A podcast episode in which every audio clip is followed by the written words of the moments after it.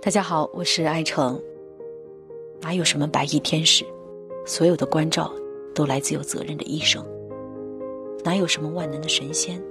所有的惊喜都来自有大爱的家人。哪有什么时代人物？所有的创新都来自有使命的创始人。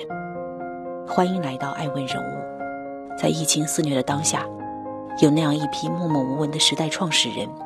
他们正在为这次抗击疫情奉献着自己的一份绵薄之力，只为冷酷的疫情早日结束，春暖待花开。二零一九年到二零二零年呢，其实呃是一个跨越。这一年呢，其实发生了太多太多考验个人、企业还有这个国家的事情。嗯，当下正在发生的这个疫情呢，也同样如此。我想这一点呢，我们每个人都深有体会。而早在一九九九年的时候，你就带领瑞尔集团成立了咱们国家高端的一个口腔机构，叫瑞尔齿科。嗯，从一九九九年呢到二零一九年，实际上是跨越一个世纪的二十年。这二十年呢，您带领着这个瑞尔集团，穿越了一次次周期，一次次危机，跨越了时代。在如今这么肆虐的一个疫情面前，嗯，那您希望以一种什么样的方式来抗击这个疫情，或者说您怎样来面对这次困难呢？说实话，这次疫情对大家都是一个意外，没有任何的思想准备，也没有任何的物质准备，甚至资金上也没有做好充足的准备，这是面对的一个事实。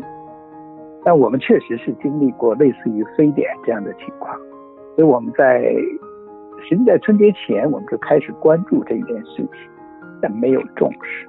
但我们从这个。春节期间，三十啊、初一啊，就开始觉得这个事情严重性超出我们的想象，所以我们就从二十六号开始，我们就召开了集团管理人员的紧急会议，就商量对策。实际重点的是出于几个方面的考虑：第一，发生这样的疫情，我们首先想到的是我们员工的安全。所以我们当时就建立了，马上就启动建立了这个健康打卡机制，就是我们要确保我们的员工都在哪里，情况怎么样，有什么需求，这是我们做的一件事。那我们做的第二件事呢，我们就想到这个还能不能开诊。当初我记得我们二十六号开会的时候还在商量，如果在疫情那么严重的地方，实际是考虑。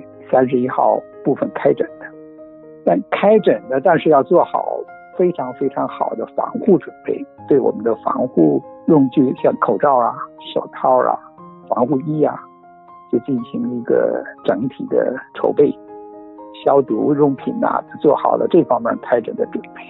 再有，我们觉得疫情本身实际并没有那么可怕，如果理性的去对待，还是可以的。最重要的是要保持冷静和镇定，要有一种积极的面对的心态。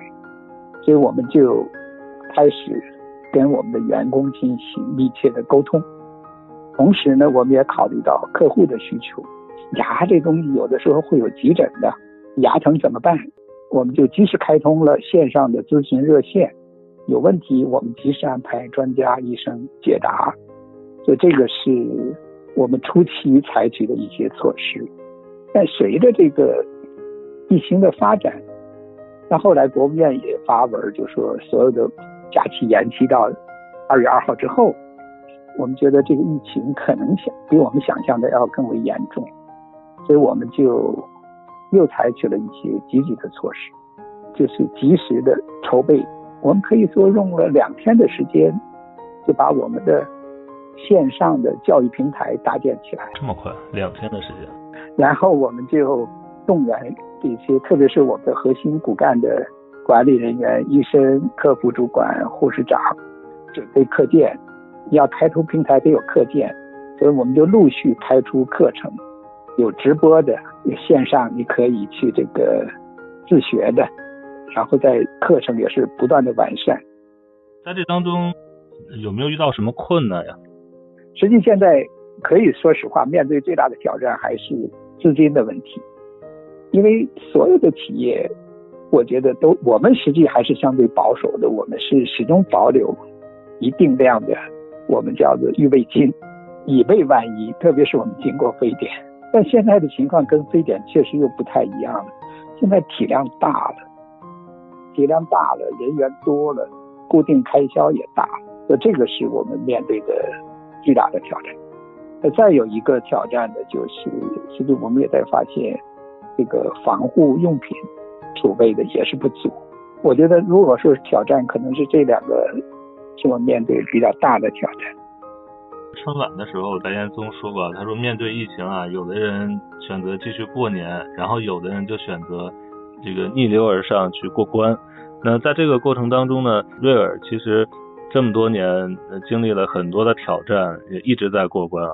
然后不仅存活下来，而且这些年一直在壮大。就是我们很想知道，就是瑞尔人的身上，他们究竟有一种什么样的精神或者说信仰？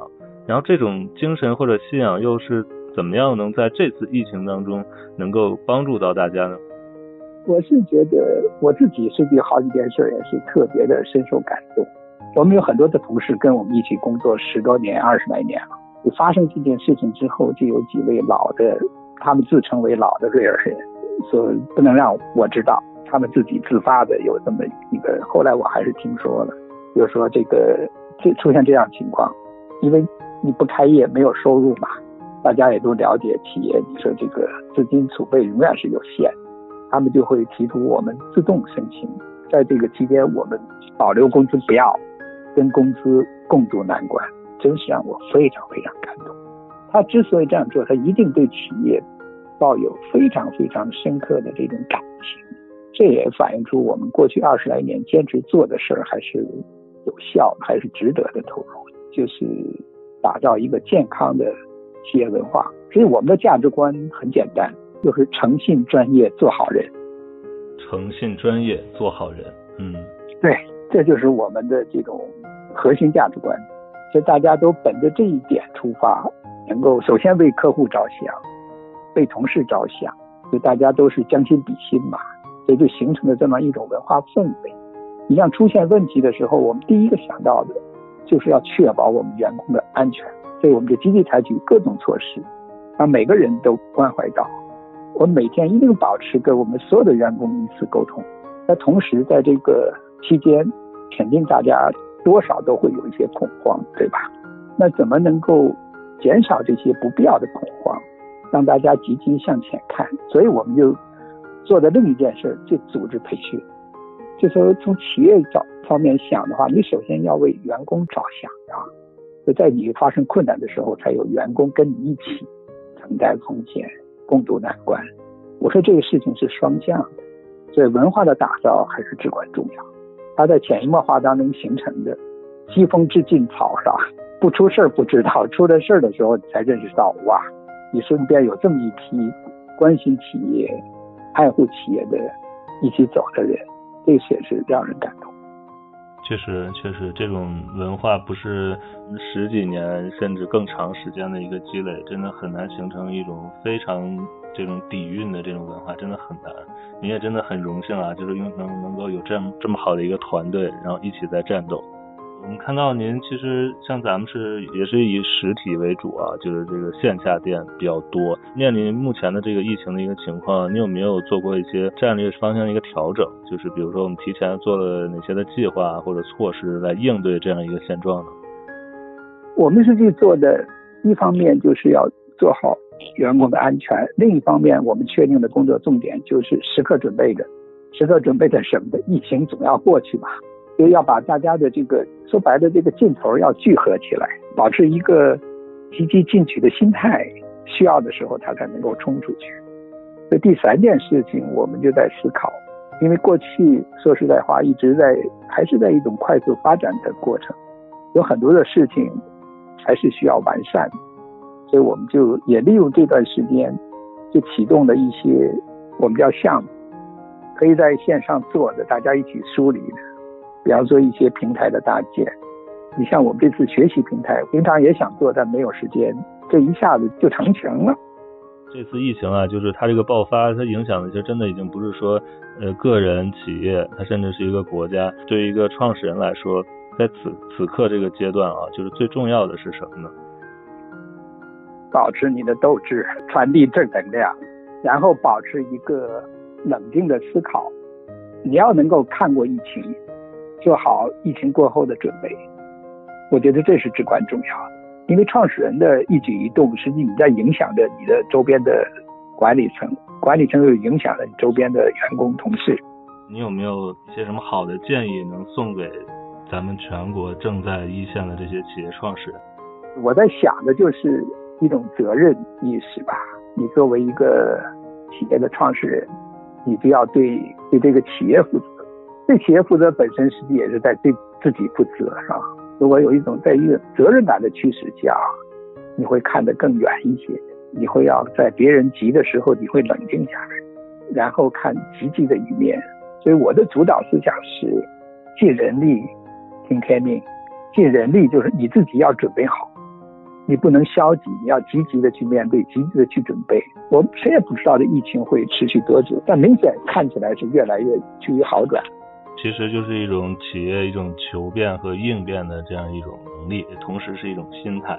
是，心态可能更重要。爱问人物全球传播，在困难面前，我们要争做有责任的人，同舟共济抗击疫情。我们永远和中国武汉人民在一起。